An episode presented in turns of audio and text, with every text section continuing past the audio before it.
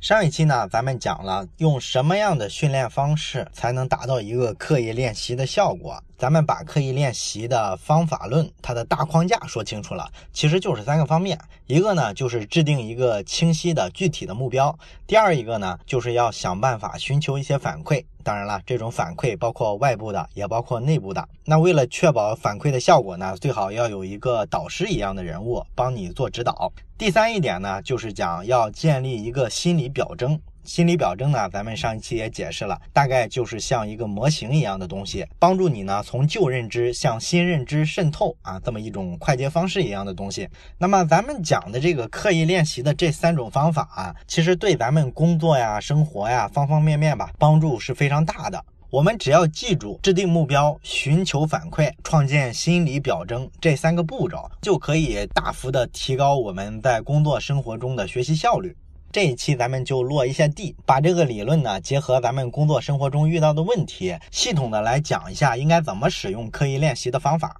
咱们知道，其实日常的公司里啊，经常会有这么一种情况。一般的公司不都有什么销售部门、市场部门嘛？那这些同事呢，往往都是需要去谈一些客户，比如说你的团队营销代表。所以这就要求咱们团队的营销代表，往往要有非常强的跟客户沟通啊、谈判的能力。哎，你要锻炼出一种特别强的说服能力。那你说这种能力应该怎么去提高呢？可能绝大多数的公司呢，都会在全公司的层面统一的做一套话术。比如说，他会把常见的客户关心的那些问题啊，给他梳理出个一二三来。有的呢，甚至还整理成一本营销小册子。然后呢，每人要把这套话术啊看熟了。这些销售代表出去跟客户接触的时候呢，就需要按照这些话术的标准来。可是问题在于啊，你给一套标准化的话术，其实是很难囊括进所有的现实情况的。因为咱们都知道，客户嘛，其实就是千变万化的，每一个客户啊都有很多个性化的需求。所以呢，即便说你作为一个销售人员，你完全背熟了公司给你整理的所有的可能出现的那些情况的应对的说辞，其实也是没啥用的。你往往发现你还是应对不了客户的很多刁难。那面对这种情况呢，绝大多数公司的做法是什么呢？就是把这些个性化的情况继续的记录下来，然后加进你那个话术体系里去。所以这就导致呢，你的话术的语言呢越来越庞杂，然后呢，这本小册子呢就越来越厚，而且呢，这个里边的东西啊就越来越个性化了，其实都不太典型了。所以作为一个新人，如果看了这一本销售手册的话，你会觉得头大，是吧？你根本就不知道从哪下手，所以这反而会导致员工不太重视这本册子，不太重视这个话术了。现实世界里经常会发生这种情况，对吧？这就是说呢，你拿统一一套说辞是很难搞定一个个性化的客户需求的。那按咱们讲过的刻意练习的这三板斧，咱们来解构一下这个问题哈。你会发现呢，其实提高销售人员的沟通能力啊，并没有那么难。按照刻意练习的精髓呢，首先咱们应该上来干嘛？先制定一个特别具体的目标啊！什么叫具体的目标呢？就拿一个具体的案例来说，啊比如说你作为这家公司的销售代表，你下周呢要去拜访，假如说一个制药公司吧，要说服他们从咱们公司采购一个原材料。然后呢，你这个目标定了之后，你就可以做一些针对性的练习。这个练习呢，最好是带反馈的。你可以找你们公司里啊做销售比较有经验、比较牛的那些人，帮你一块儿做这个练习。你可能会说，哦，你说这个意思，那不就是让牛人带一下，向牛人取经吗？这个我们公司内部整天组织内部分享啊，这些销售冠军什么的，整天会给我们做 PPT，告诉我们要怎么说服客户。他们的一般套路是什么？我们每次都认真做了笔记，而且会自己时不时的拿出笔记来看一看。有时候自己在家里啊，在公司里啊，也会对着镜子啊去练一下这种表达这种话术啊。这个早就有啊，但是你想想，这样的效果好吗？往往都不是很好，是吧？主要原因是啥呢？你缺反馈这个环节，你想想啊，你需要一个什么样的反馈才是比较有质量的，才是能帮到你提高沟通能力的呢？其实啊，对一个销售人员，比较难的部分就在这儿了。因为什么呢？你不论是在家里还是在公司，你去练习一些沟通的技巧啊，一些话术的时候，它跟现实中真正的商业市场上那种沟通的环境差别太大了。这是为啥说你练了一堆话术，然后碰到客户的时候发现都用不上？主要原因是在这儿。所以我们需要同事给你一个什么样的反馈呢？需要一个能完全模拟真实的商业环境的这么一种反馈。你说这种真实的环境，我又不面对客户，我怎么得到呢？也非常简单，你呢就做一个角色扮演的游戏。也就是说呢，你把你平常怎么营销客户的这一套说辞直接拿出来讲给你同事听，你同事呢这会儿就假定自己就是客户，所以你整个的演习都跟实战是一模一样的，绝对不允许说你还照着 PPT 啊或者照着稿子在那讲，一定要现场面对面，跟真实的谈判情况完全一样。这个反馈的人为什么让你找一个比较有经验的同事呢？因为他是一个见过好多客户的人嘛，所以他就遇到过很多刁蛮的客户。这时候他扮演的就是一个专门给你挑毛病的客户，特别苛刻。所以你讲完之后，他对你的所有的刁难，给你挑的所有的毛病，你都应该记下来。也包括说你表达的时候，你这个眼神不正常啊，或者肢体动作的配合不够自然等等等等，你把所有的这些需要改进的地方通通记录下来，然后第二天的时候，接着再找他反馈，再给他讲一遍，完了之后他再提意见，然后你再修改，反复这样，一定要把这个角色扮演的游戏持续下去。你偶尔来一次肯定是不管用的，靠这种方式你才能真正的说磨练出一个比较不错的沟通能力。你看这种模式，它核心在于啥呢？其实就在于啊，这个反馈啊，你是通过角色扮演给到的，而不是作为一个同事简单的提两句意见就告诉你你这儿不行那儿不行，这个非常不痛不痒，而且它起不到一个训练的效果。你通过角色扮演的方式呢，基本上就能还原一个真实的商业场景。这时候呢，你练习环境下表现出来的水平、体现出来的能力，跟你真实的见了这个客户基本是一样的，因为它环境都是一致的嘛。所以这时候你才真正的能应对各种突发情况。大部分时候呢，在公司内部简单的做一个销售话术的培训啊，或者那些销售冠军做的销售经验的分享啊，你听了就听了，其实是不带任何反馈的。你也没有说像刚才咱们聊的这个方式，不断的从舒适区走出去，设置一个你需要努力才能够得着的学习区的目标。你没有这个过程，所以你不会提高。而且最重要的是什么呢？你在反复的在公司内部啊模拟啊做角色扮演啊这个过程之中，你会形成你基本的心理表征，也就是咱们上期解释过的。你开私家车之后呢，你对开车的步骤啊、基本的场景啊有了基本的理解之后，即便说我给你一辆你从来没开过的车，那么你脑子里啊也大概有了一个概念，你知道这个车要想让它开走，通常要怎么操作，开起来之后可能会遇到什么问题，你都有一个基本的预判。这个预判呢，就是一种心理表征。谈客户也是一样，你练习的时候啊，你非常有经验的同事啊，把你这些现实中遇到的场景都给你勾画出来了。所以，即便你一个客户都没接触，你也大概的能找到那种代入感，建立起一个基本的心理模型，知道跟客户聊天的时候大概怎么去把控节奏，需要的基本步骤是什么。这个可比说简单的给你讲一个销售经验，然后你自己啊在家里啊稍微练习一下，或者自己在心里默想一下谈客户大概是个什么场景啊，比这个可是有用多了。所以说，这是在心理表征这个层面，这个办法比你原先那种方式更好的一种效果。那么咱们看这个案例里哈，最核心的部分其实就是做角色扮演，也就是说，角色扮演起到的一个效果就是保持反馈的真实有效，这个非常重要。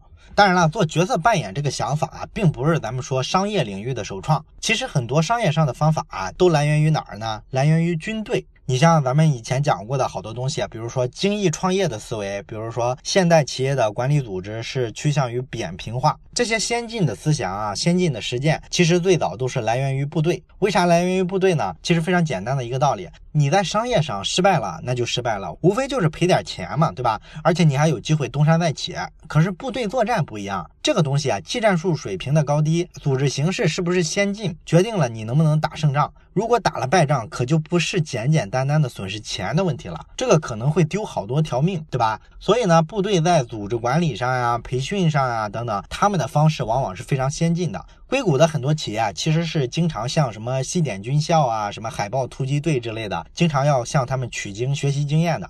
那你像刚才咱们讲的这个培训销售人员的话术的这个例子，它里边用的这个方法，其实在部队里啊早就用过了，而且这个用的特别早，在六七十年代，美国海军的飞行员身上就曾经做过一个特别著名的叫“王牌飞行员计划”。这个计划呢，就是一个训练计划了。当时不是美国在跟越南打仗吗？那你跟越南打仗呢？咱们都知道，美国那个仗打的不是很好，其中体现在飞行员身上，就是他们打仗的时候损失率特别高，损失到多高呢？就是基本是一比一的损失。也就是说，你每击落一架敌方的战斗机，自己也要损失一架战斗机，基本是这么个比例。这个比例对美军来说是吧？这就是杀敌一千自损一千，这个太难受了。所以呢，他们就在想办法，能不能改进他们这个作战效果。所以他们觉得主要问题应该是出在训练上，他们就想从训练开始抓起，于是就推出了这个王牌飞行员的训练计划。这个计划大概怎么做呢？就是说呢，你找空军里的这些教官，因为教官的水平是整个部队里面水平最高的嘛，不然他怎么教其他人嘛，对吧？那这些教官呢，就组成一支战队，然后那些所有的学员呢，组成另一一支战队，然后让两支战队开始模拟真实的打仗的环境，直接就互怼，所有的条件跟真实的战场上一模一样，唯一的区别就是不用真子弹和真导弹。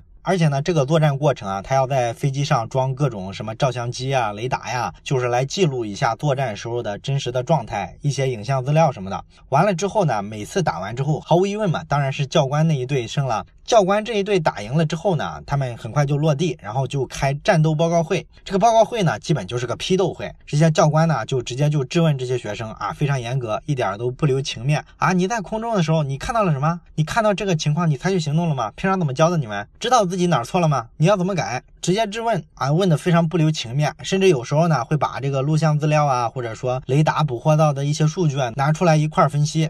哎，每次打完仗都有这么一个及时的反馈。他们的目标呢也非常清晰，就是减少伤亡率，提高你在战争之中的胜率。每次呢，这些战斗机的飞行员啊被劈头盖脸的骂一顿，都会回去想解决方案，然后第二天接着训练，还是重复这个过程。如果哪儿没改好，还会继续挨骂。哎，所以呢，就是这么一个过程。说起来呢，可能感觉好像也没有太多的技术含量，但是这一套训练的机制啊，确实起了一个非常重要的作用。经过这一套方式的反复训练，很快这个空军的战斗力啊得到了大幅的提升。原先不是每次击落敌方的一架飞机，自己就损失一架飞机吗？那么做了一两年这个训练之后啊，基本能做到美军每损失一架自己的飞机，就能击落敌方的十二点五架战斗机，这个水平就提高这么多。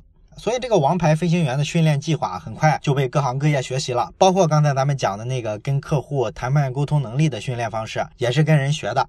刚才举的这些例子呢，都是属于有条件训练，有些情况下它是没有条件训练的。什么叫没有条件做这个练习呢？比较典型的就是医生。咱们知道医院里不是经常给病人拍片子嘛，什么 X 光啊、CT 之类的，对吧？拍完片子之后呢，医生通常都要拿着这个片子啊，用肉眼先看一下，如果有什么明显的肿块之类的，他就能看到，对吧？但是很多时候呢，这种拍片子靠肉眼去判断的概率啊是非常低的，主要还是靠后续的其他环节。这个尤其体现在哪儿呢？主要是体现在这个乳腺癌的透视上。你比如说一个病人啊，他有没有得乳腺癌？他拍完片子之后呢，通常的流程都是这样的：这个片子呢，首先到了放射科医生手上，因为是他拍的片子嘛，那么他是做第一关的筛查。这个医生呢，可能就是看看上面有没有明显的肿块，如果有明显的肿块呢，他就能发现异常。可问题是呢，多数情况下是检查不出什么来的，因为通过医院拍的这个片子能直接看出来有乳腺癌，这种概率并不是很高。这个比例大概是多少呢？每个放射科的医生大概是看一千张片子的话，里面可能有四到八位是这个乳腺癌的癌症的病例。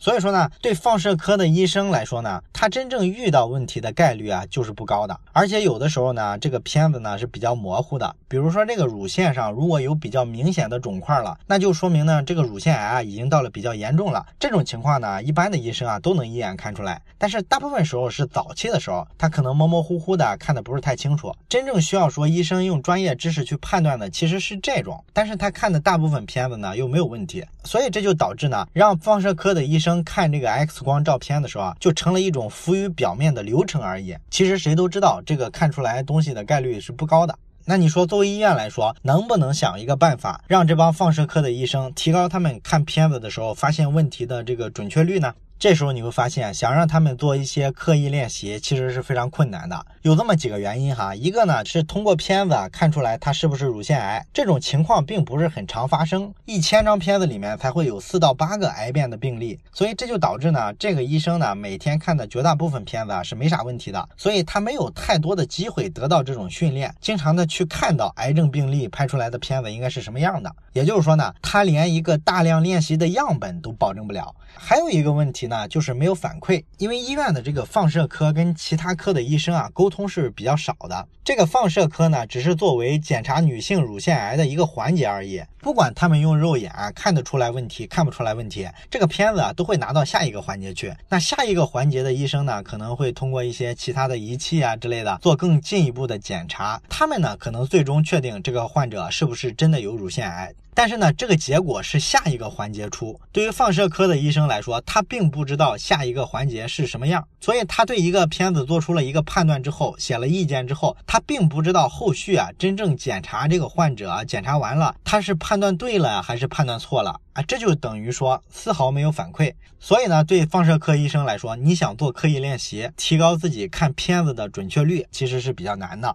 那你说是不是就没有办法帮他们做一个刻意练习了呢？也不是。刻意练习这本书的作者呢，给了一个建议，他建议医院呢这么做：首先呢，你要建立一个图片库，这个图片库呢，当然都是一些乳腺的 X 光照片，就能保证说一个基础的训练的量。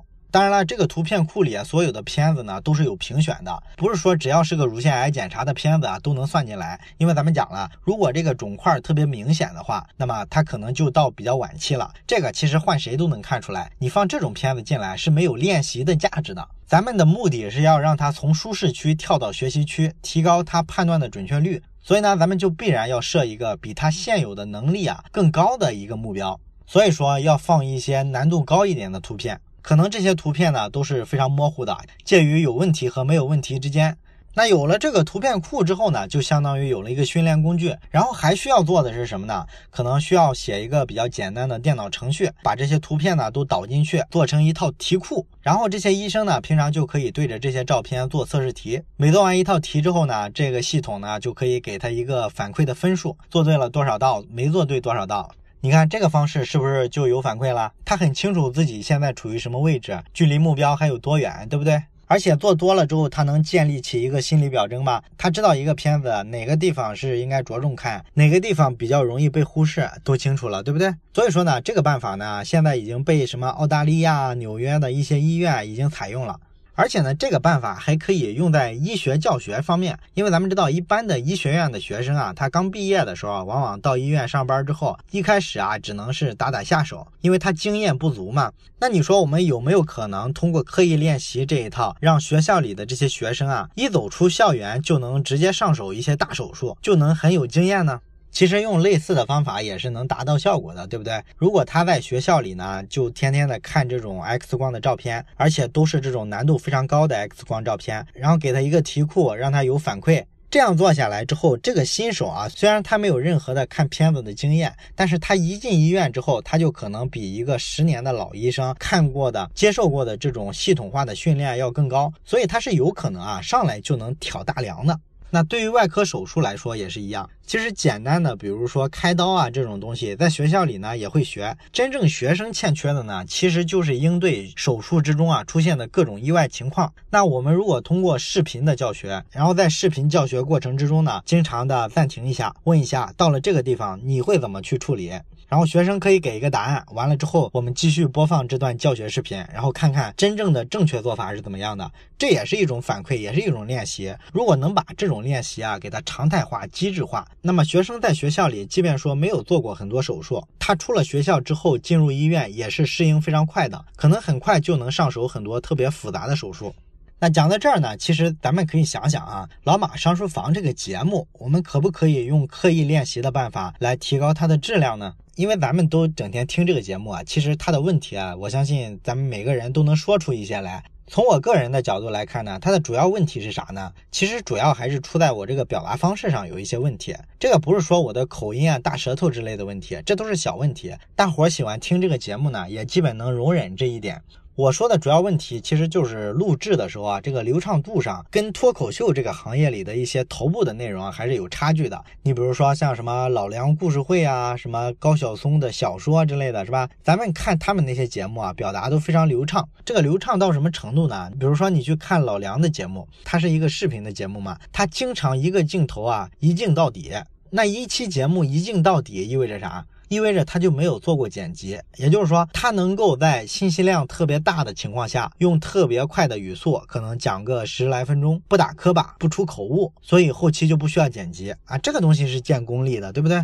当然了，这个跟人家的刻意练习是分不开的，因为老梁这个人，他其实是学过评书嘛，他是评书大师金文生老爷子的徒弟，跟郭德纲都是师兄弟啊。因为郭德纲也学过评书嘛，那么大伙儿都知道曲艺这个行业啊，基本上从小就练功嘛，都要练什么童子功啊、绕口令之类的，所以呢，人家这个功底呢确实厉害。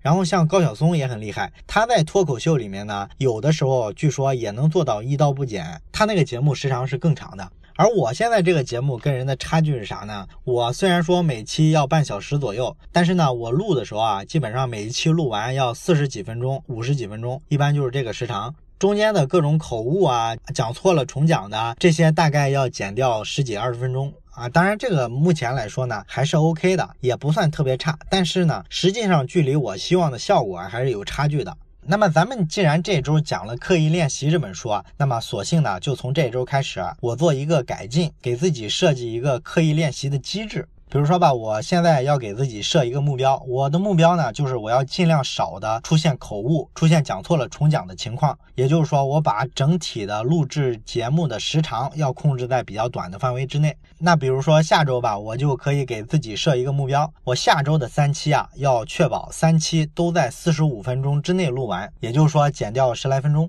这个目标我实现了之后呢，我以后每一周都会逐步的压缩这个时长，一直把它降低到基本上不剪辑啊。你看，这是我给自己设的一个非常清晰的目标吧。然后呢，我需要有反馈，反馈呢其实目前是有的，就是你们会给我提一些意见嘛。当然，大伙儿都对我比较好啊，现在给我提意见还比较客气。然后我还可以现实之中呢，再找个朋友，每期录完了先让他听一遍，他可以每次给我提一些意见，这样呢，我每次把这意见汇总一下，下一期录的时候呢，就可以做一个改正，然后完了再反馈再改正，这个过程我可以不断的重复，然后每次都给自己设定一些更具体的目标，这样反馈下来的一个结果呢，我应该就能得到一个像心理表征一样的东西，也就是说我基本不出差错，很快就能录完，然后还要吸引到大家的注意力，不让大家听的时候走神。或者听完之后呢，特别多的人帮我去转载、转发等等等等吧。我把这些目标一个个实现了之后，我呢自己心里就逐渐的会形成一个心理表征，我就会知道拿到一本新书之后，我应该怎么去拆解这本书，怎么拆效果更好，怎么录更流畅。逐渐心里就有了这么一个模型化的东西。完了之后，这就成了我的一种能力了，对吧？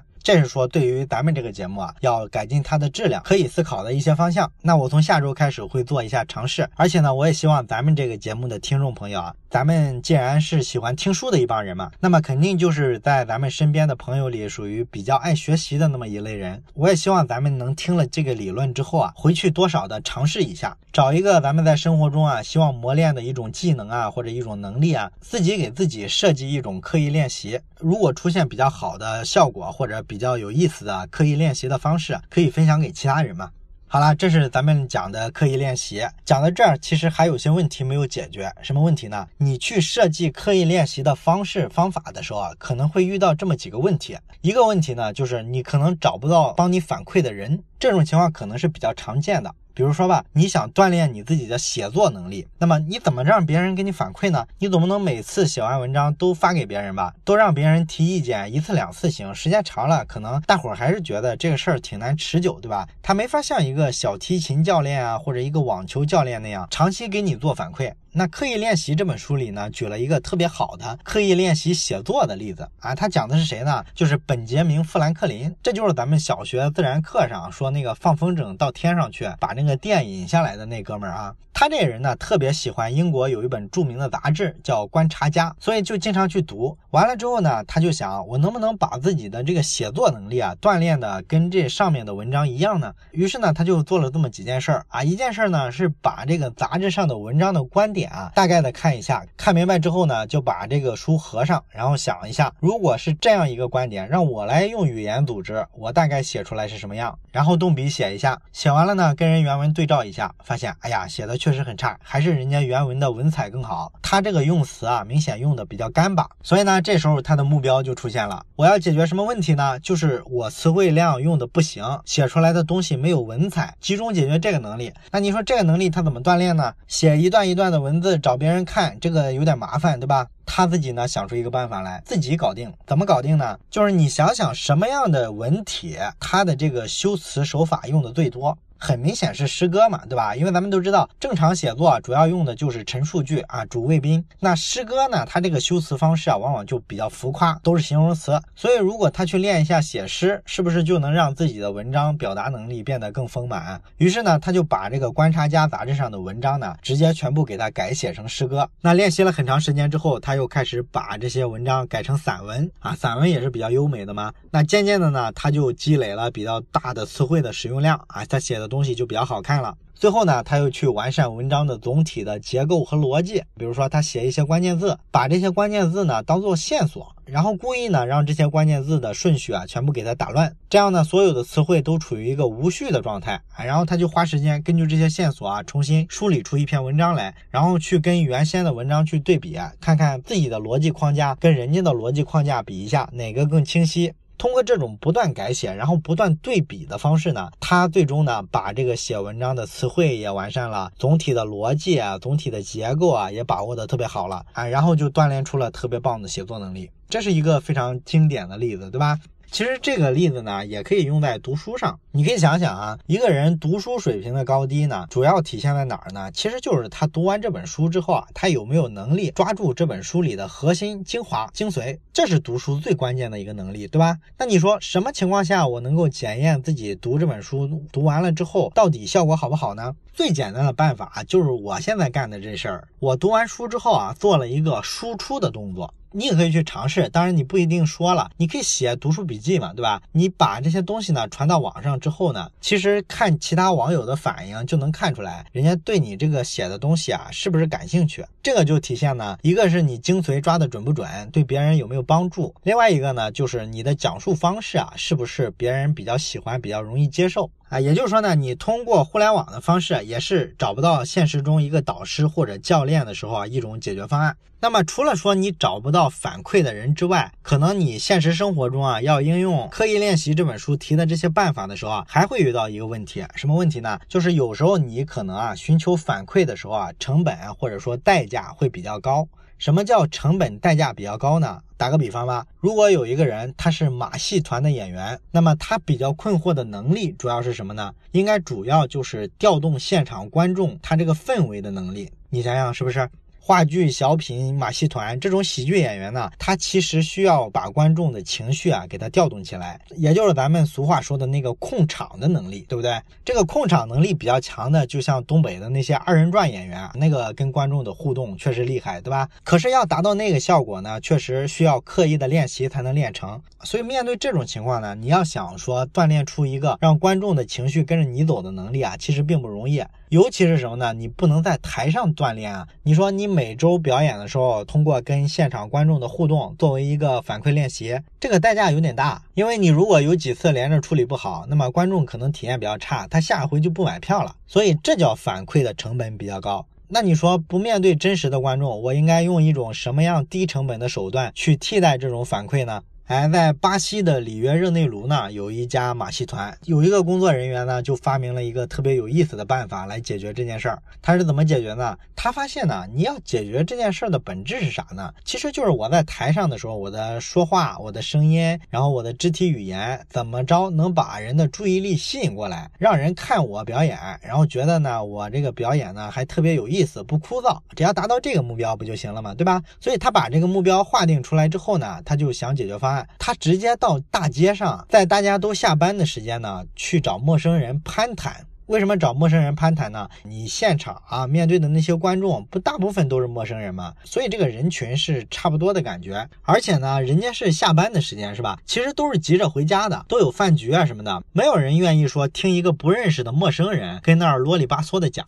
所以这事儿挑战性就很大。他呢就需要在几句话之内抓住一个陌生人的注意力，然后说找到他关心的话题，而且要表达的有意思，这才能勾住一个陌生人愿意多听你聊几句。对不对？那他跟别人聊的时候，一般都掐着手表呢。他要看一下我跟这个人聊了几分钟，然后他最后几分钟之后不耐烦走掉的，然后我回家就记录一下，哎，我今天跟他讲的啥，然后他坚持了几分钟。我认为他没法坚持更长时间的原因，是因为我说了哪个地方不好，我应该怎么调整。然后他琢磨一圈，第二天改正一下，再上街去跟人聊。完了之后再计时，调整一种方式之后，看看别人给他的这个耐性啊，是不是更大了？等等等等，一次又一次的去练。哎，最终呢，他在马戏团之外就把这个控场的能力啊给他练习出来了。等他登台表演的时候呢，就游刃有余了。他说什么呢，都能抓住观众的焦点，大家都觉得特别有意思。所以这就是说，反馈成本特别高的时候，用一个低成本的方式去解决的一种方案。你比如说今年特别火的那个综艺节目《吐槽大会》，它上面呢很多演员，你比如说池子这种，就是从那种线下的脱口秀俱乐部的开放麦给他发掘出来的。那那种开放麦呢，一般就是在个酒吧呀或者什么其他地方，晚上的时候啊开放给普通人的。只要你有段子，愿意登台讲，那么你可以上台去讲。那在国外呢，好多专业的脱口秀演员呢，也是从这种非常小规模的开放麦开始练习，把握这个控场能力。等他们登上更大的舞台之后呢，他们就。拥有了特别强大的观众的感召力和控制能力啊，这个也是一个道理。好了，关于刻意练习这本书呢，咱们今天就讲完了。我觉得呢，这本书道理啊并不复杂，难的地方呢，其实在于咱们听了这本书之后啊，明白了这个道理啊，究竟能不能用在咱们的工作生活之中？我相信咱们绝大多数人啊，关注咱们这个节目啊，听一些比较有意思的理论呐，一些道理啊，其实目标不仅仅是听一听就完了。这本书呢，特别好的一点就是，它其实是挺适合你照着它讲的这个基本的原则啊去实践的。所以呢，也是建议大家听了这本书之后呢，最好能想一想，工作生活之中呢有哪些地方我们可以用这套理论啊去做一个刻意练习。好了，今天咱们就聊到这儿，下本书再见。